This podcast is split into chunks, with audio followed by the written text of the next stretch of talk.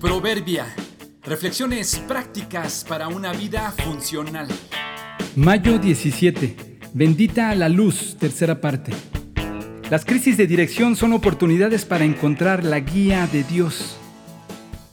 Un amigo mío viajaba con toda su familia. Él conducía su auto por un tramo recto. A lo lejos observó una columna de humo muy cerca de la carretera. Conforme se acercaba se dio cuenta de que no era una columna sino en realidad una gran nube, resultado de un incendio de un pastizal al lado del camino. A lo lejos pensó que el incendio era del lado contrario de donde ellos circulaban, pero conforme se acercó descubrió que las llamas estaban de su lado y sin poder hacer nada, antes de pensarlo y poder reaccionar, se encontraron en medio de una densa nube de humo sin poder ver absolutamente nada. Sorprendido y bloqueado, avanzó un poco, pero después, según me dice, se llenó de pánico sin saber qué hacer y se detuvo. Luego reaccionó tratando de pensar qué sería lo mejor. Si avanzaba podía golpear a cualquiera frente a él. Si se detenía podrían golpearlos a ellos. Situaciones así, de humo o de niebla densa, provocan graves accidentes y carambolas de vehículos con fatales consecuencias. Cuando las cosas se complican, los pasajeros terminan saliendo de los autos y tratando de hacer señales a los otros conductores para advertirles del peligro o simplemente abandonando sus vehículos para no salir lastimados. Mi amigo, con la sombra de un accidente, avanzó lentamente sin saber qué le esperaría más adelante. Así siguió varios metros, seguramente también con la preocupación de saber que llevaba a su familia bajo su cuidado.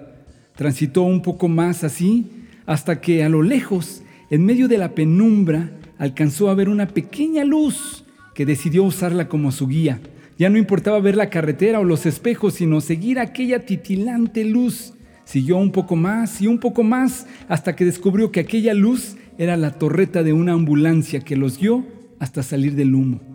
Ya fuera de peligro, seguramente mientras imaginaron lo que les pudo haber pasado, agradecieron por la ambulancia y su torreta encendida. Cuando andamos por la vida así, en medio de la oscuridad o la indecisión, a veces no sabemos qué sigue, no veo nada, perdí la perspectiva, no sé qué más, no sé si avanzar o regresarme, y si atropello a los de enfrente, si me arrollan los que vienen tras de mí. Quizá la resolución de mi amigo nos pueda ser útil.